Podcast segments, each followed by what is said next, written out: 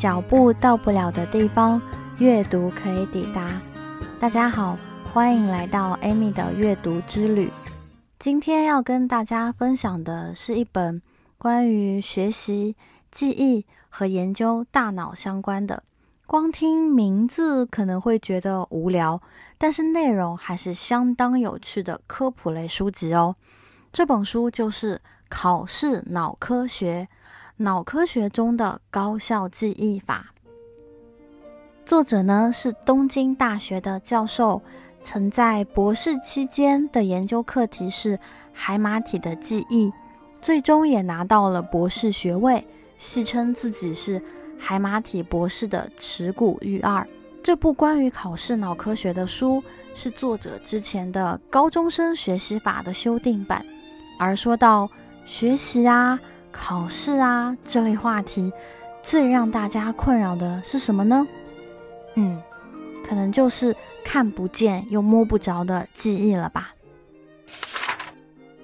我们可能都有在考场上遇到过以下情形吧：题目会做，但时间不够用；一些知识有印象，却怎么也想不起来；在交卷的一瞬间，记不起来的内容。便清晰的出现在脑海中，等等等等。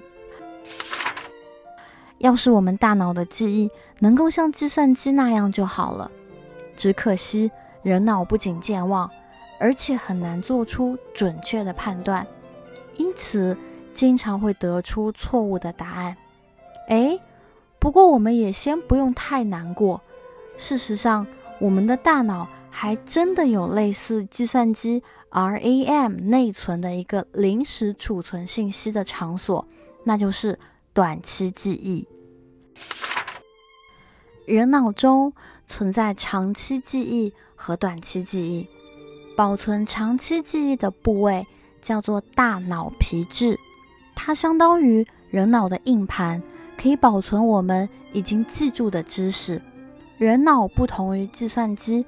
无法通过增加存储器来扩容，因此，为了灵活运用有限的存储空间，脑会根据信息的价值将其分成必要信息和非必要信息。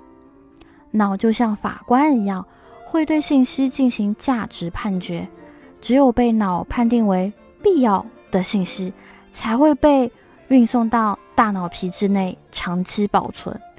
那么，具体判定信息是否必要的关卡检查员，就是人脑中的海马体。海马体的审查标准是：该信息对生存而言是否不可或缺。对于考试迫在眉睫却记不住单词的我们来说，哇，这些英语单词比任何信息都重要。但海马体可不这么认为。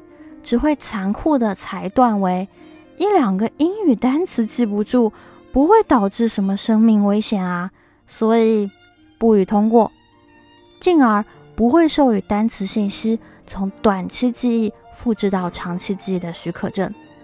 实际上，那些大家在学校里必须记住的知识，基本上呃很惨，都不会被海马体判定为。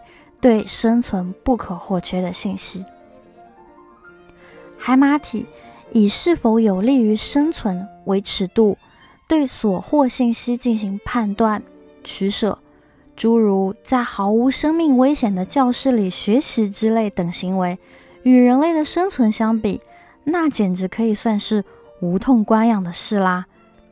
人们常说左耳进右耳出，说不定。海马体就是这样一刻不停的从大脑中删除信息的吧？听起来也很累。人脑大约会消耗人体总耗能的百分之二十，但其质量只占不到人体体重的百分之二。可见，从每单位所需能耗来看，人脑是个不折不扣的耗能大户。正因为如此，我们需要。不断的去欺骗海马体，帮我们储存对我们有用的信息，重复记忆，反复训练。所以，即使我们忘记了学过的东西，也不要因此而感到气馁或耿耿于怀，只需在必要时重新记忆就可以了。只有进行反复记忆，那么知识才能被保留在脑中。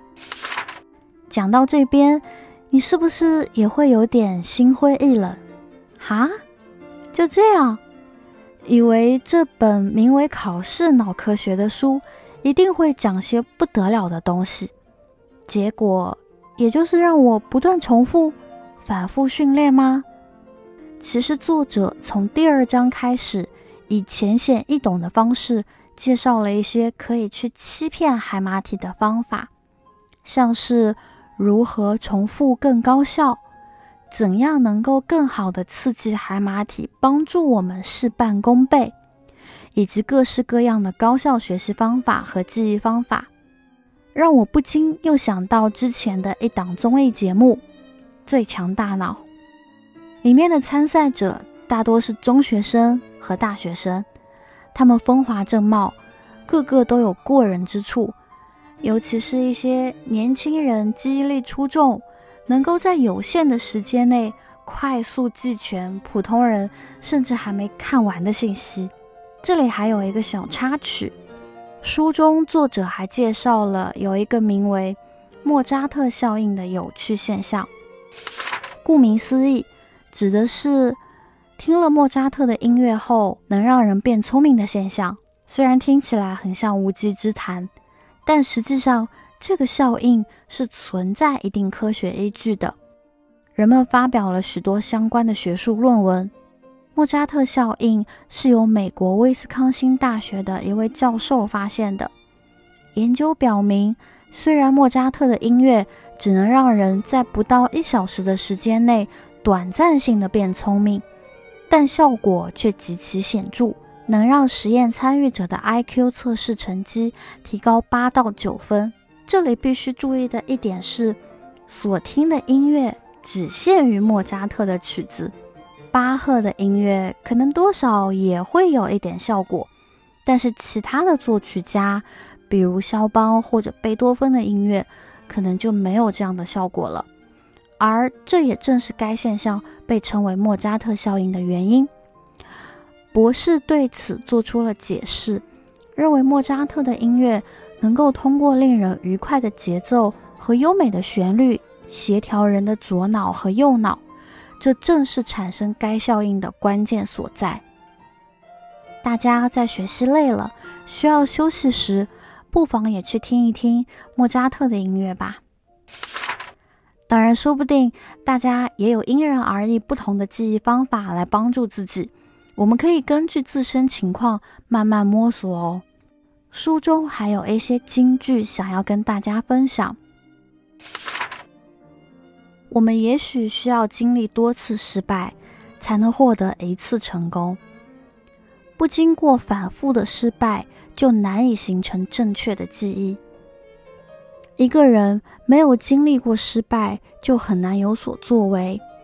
记忆正是通过失败和反复得以形成和强化的。大家的学习也是如此。每次经历失败后，我们都应该思考下一次要怎么做才能成功。如果还是失败了，就再次思考其他解决方案。像这样不断循环下去。失败的次数越多，就越能形成准确牢固的记忆。即使偶尔取得了几次不错的成绩，对于大家来说，其实也并没有什么实质性的收获。所以，即使考试成绩不理想，也没必要闷闷不乐。大家可以转换思维，把它当做一件好事，而非坏事。失败后，最重要的是带着疑问找出失败原因，并想出解决方案。没错，无论失败多少次，都要确立下一步的解决方案，利用排除法进行自我修正，这也是脑的机制。因此，对于学习来说，善于反省和保持乐观也很重要。剧作家肖伯纳还有名言。我们需要透过自身这扇窗户观望世界，所以必须不断磨砺自己。学习有三要素，它们分别是不畏失败的毅力、解决问题的能力、乐观的性格。只要积极的持续努力，脑就不会背叛我们。这和无法预测成功或是失败的赌博不同，是一定可以看到成果的。大家是不是觉得有信心了呢？越学习就越能切实体会到这一点。作者还有讲说，使用耳朵学习要比使用眼睛学习效率更高。比如别人说过的一些伤害了我们的话，会一直留在我们的心里。通过耳朵获得的记忆是非常牢固的。那么，通过收听节目的方式听到的这期内容，会不会也会在你的心里停留很久呢？总结来说，这本书想要介绍给一直在学习或者考试的大家。Amy 是一个终身学习提倡者，即便已经毕业很久了，我也还是坚信学习是不能停止的。说起来，大家知道记忆在人脑中是如何形成的，又保存于何处吗？不了解脑的机制就去学习，相当于不知道体育运动的规则就去埋头苦练，注定事倍功半。而理解运动的规则后，再去进行有针对性的训练，则能提高效率，早日进步。学习也是如此。要想研究高效率的学习方法，首要知识是理解人脑规则，然后在学习中注意不去违背人脑规则，或者说去灵活利用人脑规则。此外，针对学习方法领域中广为流传的一些传言和迷信，本书也从脑科学的角度进行了真伪考察。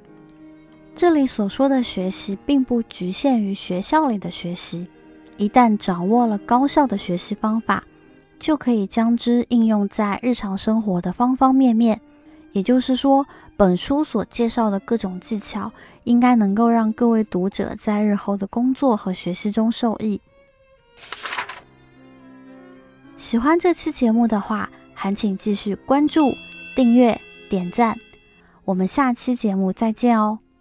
如果你也有喜欢的图书想要分享，欢迎留言评论，我们会不定时抽奖赠送图书哦。